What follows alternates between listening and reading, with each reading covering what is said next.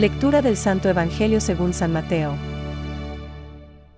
Invectivas contra los escribas y los fariseos. Hay de ustedes, escribas y fariseos hipócritas, que pagan el diezmo de la menta, del hinojo y del comino, y descuidan lo esencial de la ley. La justicia, la misericordia y la fidelidad. Hay que practicar esto, sin descuidar aquello. Guías ciegos, que filtran el mosquito y se tragan el camello, hay de ustedes, escribas y fariseos hipócritas, que limpian por fuera la copa y el plato, mientras que por dentro están llenos de codicia y desenfreno. Fariseo ciego. Limpia primero la copa por dentro, y así también quedará limpia por fuera. Es palabra de Dios.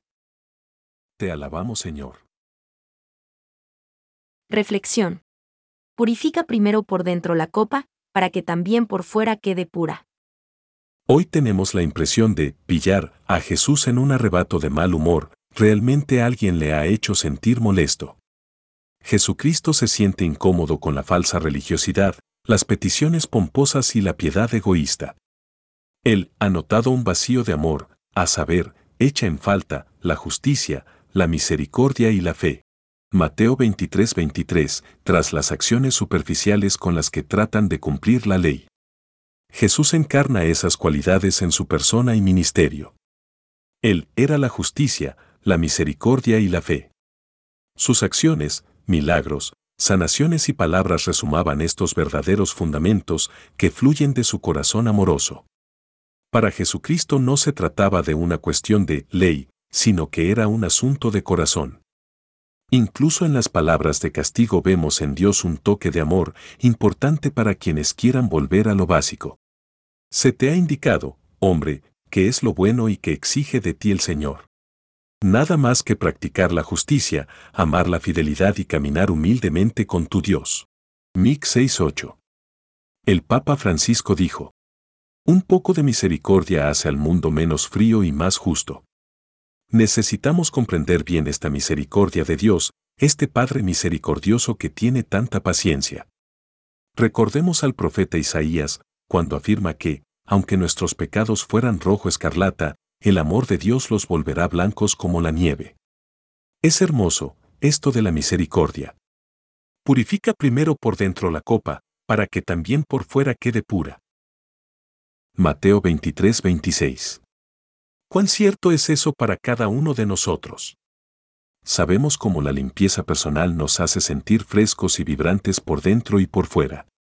Más aún, en el ámbito espiritual y moral nuestro interior, nuestro espíritu, si está limpio y sano brillará en buenas obras y acciones que honren a Dios y le rindan un verdadero homenaje. Ver Juan 5:23. Fijémonos en el marco más grande del amor, de la justicia y de la fe y no nos perdamos en menudencias que consumen nuestro tiempo, nos empequeñecen y nos hacen quisquillosos. Saltemos al vasto océano del amor de Dios y no nos conformemos con riachuelos de mezquindad. Pensamientos para el Evangelio de hoy. Los reprende también, porque teniendo cierta jactancia de afectación inútil, abandonan el ministerio de las cosas más útiles. Por lo tanto, de lo primero que debe cuidarse es del brillo de la conciencia interior. San Hilario de Poitiers. La buena noticia es que Él está dispuesto a limpiarnos. La buena noticia es que todavía no estamos terminados. Que como buenos discípulos estamos en camino. Francisco.